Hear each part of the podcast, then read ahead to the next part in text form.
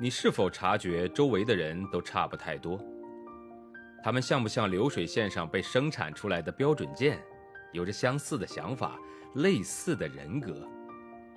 又或者，你对西方某些发达教育抱有着神秘感？那留学又意味着什么？也许本书会给你一些启发和答案。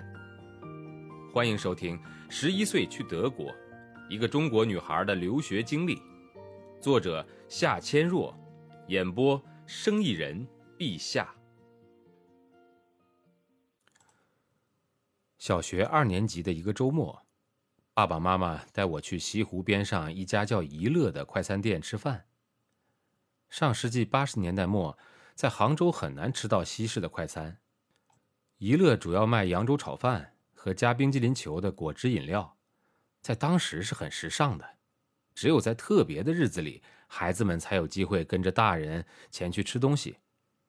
那天桌上摆满了美食，我吃的特别开心。酒足饭饱之后，一家人在西湖边逛了一整天。我疯玩着，爸妈则坐在湖畔的石椅子上谈着什么。玩累了，我坐在爸妈的身边，妈妈搂着我，轻柔地说：“芊芊，爸爸要去德国了。”哦。我应了一声，但完全不知道出国意味着什么。那是一九八九年的春天，爸爸走后不久，便从遥远的德国寄来了一本挂历。挂历中每一页上都贴着照片，那些照片是爸爸在去德国的路上拍的。在那个年代，爸爸的工资很少，能够去德国都靠他的那批来自德国六所大学的留学生。在经济上提供帮助。没错，他向他的学生们借钱。多年之后，爸爸说：“那时候是怎么了？向自己的学生借钱，这如何张得开嘴呀？”为了省钱，爸爸选择坐火车去德国。当时买这样一张火车票只需要花八百人民币。他从北京出发，经过一望无际的蒙古大草原。再穿过西伯利亚茂密的白桦树林，绕过了贝加尔湖，到达了莫斯科。换车之后，继续经波兰前东德，最终到达西柏林。整个行程花了八天的时间。小学三年级的时候，我的妈妈拿到了德国的签证。走之前的那个晚上，妈妈把我揽在怀里，在我的耳边轻轻地说：“妈妈明天就要去看爸爸了。”去德国吗？嗯，不过三个月就回来。德国有多远？三个月是多长？我没有什么概念。自从那天起，我每天跟着外婆、外公一起生活。外婆负责吃穿冷暖，外公帮忙辅导家庭作业。我从小就是一个乐天的孩子，爸妈不在身边的时候。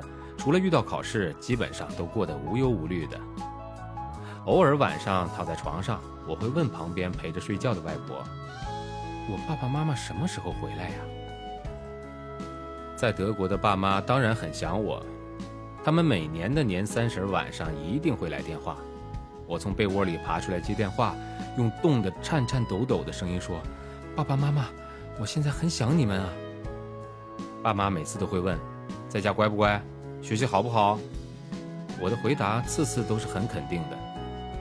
可惜当时国际通讯不太发达，国际长途很贵，像我爸妈这样靠打工维持生计的德国留学生没什么钱，所以一个电话往往短短几分钟就挂断了。大人们总是对孩子说一些善意的谎言，说是三个月，转眼就过了三年。到了我小学五年级的时候，生活相对安定下来的爸妈决定接我去德国生活。一天，外婆带着我去上海办签证。上海的德国使馆门的队伍很长，放了些折叠椅和板凳，很多人都是半夜就来排队的。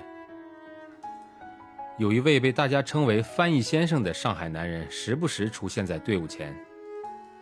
很多办签证的人都想从他嘴里套些消息，比如今天是哪位签证官，态度如何，办理速度快不快。面对大家的问题和恳求的眼神，脸上写满高傲的他总是回答：“我不知道。”我还看到有人偷偷塞了东西给他。很多申请德国签证的叔叔阿姨看到我这个小女孩也抱着材料排着队，都对我为什么要去德国感到好奇。外婆告诉大家，我是去看父母的。那天是星期五，一直到下午队伍还是很长，这意味着在使馆下班前轮不到递交材料的人，就得等到星期一再重新来排队。有一位阿姨对我很好。当她得知我是向学校请了假，专门从杭州赶到上海来的，就和她前面后面的人商量了一下，然后招招手让我插队排到前面去。不知我当时是出于害怕还是害羞，跟他摆摆手拒绝了。结果当天最后一批被放进使馆的人，包括那位阿姨在内，都被拒签了。据说那位女德国签证官情绪不佳，态度很差。让每个经他办理的人都回去补材料。本来还为我胆小不敢插到前面去而有些生气的外婆，这时候庆幸地说道：“还好没插队，要不然你也被退出来了。”我和外婆在亲戚家住了下来。星期一的早晨，外婆又带着我来到了使馆门。今天队伍虽长，但进度却很快。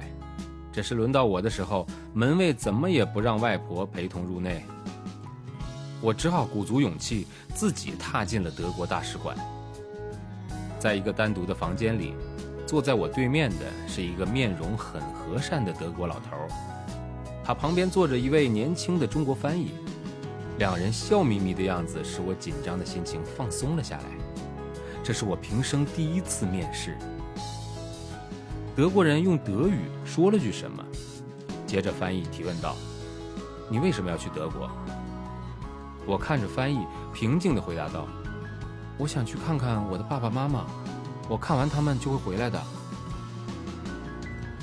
在回答接下来的问题的时候，我的眼睛直接盯着德国老头，尽量用“是”或是“不是”来回答。在签证官核实完申请材料后，翻译说：“好了。”你可以出去了，我们会尽快给你消息的。我起身离开，开门那一刻，我灵机一动，向德国签证官说了句：“谢谢，再见。”德国老头被我极为认真的神态和发音不标准的话语逗得呵呵地笑了起来。这一刻，我在心里对自己说：“签证一定没问题。”不久，我就收到了寄回的护照以及上面贴着德国签证的探亲签证。拿到签证意味着我真的要离开中国了。奇怪的是，我最大的心理感受不是将要回到爸爸妈妈身边的那份激动，也不是快要与这些年来一直朝夕相处的外公外婆离别的那份依依不舍，更不是一个陌生国度对一个小学生所能引发出的新鲜好奇，而是我感到解放了，因为中国的学习成绩已经不再重要。我天生贪玩，在学习方面不自觉，外公外婆督促的毕竟有限。自从爸妈出国后，我的学习成绩只维持在中等。随着年级的增高，学习负担的增大，我的成绩甚至有下滑的迹象。每次学校开家长会，我都特别紧张，因为心里很清楚，外婆在老师那里听不到什么好话。每次家长会之后，都要听外婆唠叨一番。你在班里已经排到第多少名了？啊，你这样下去怎么办呢？面对老师和家长的批评，我的自信心在一天天减少。对于学习，我心里产生了一种巨大的恐惧感。不久之后，小学生活就要结束了，我不相信自己能升好的中学。才十一岁的我，时常感到人生很苦恼，感到在家长、老师、同学和他们的父母面前抬不起头来。德国的签证把我从无限的担心中解放了出来。本章节演播完了，感谢您的收听，欢迎关注。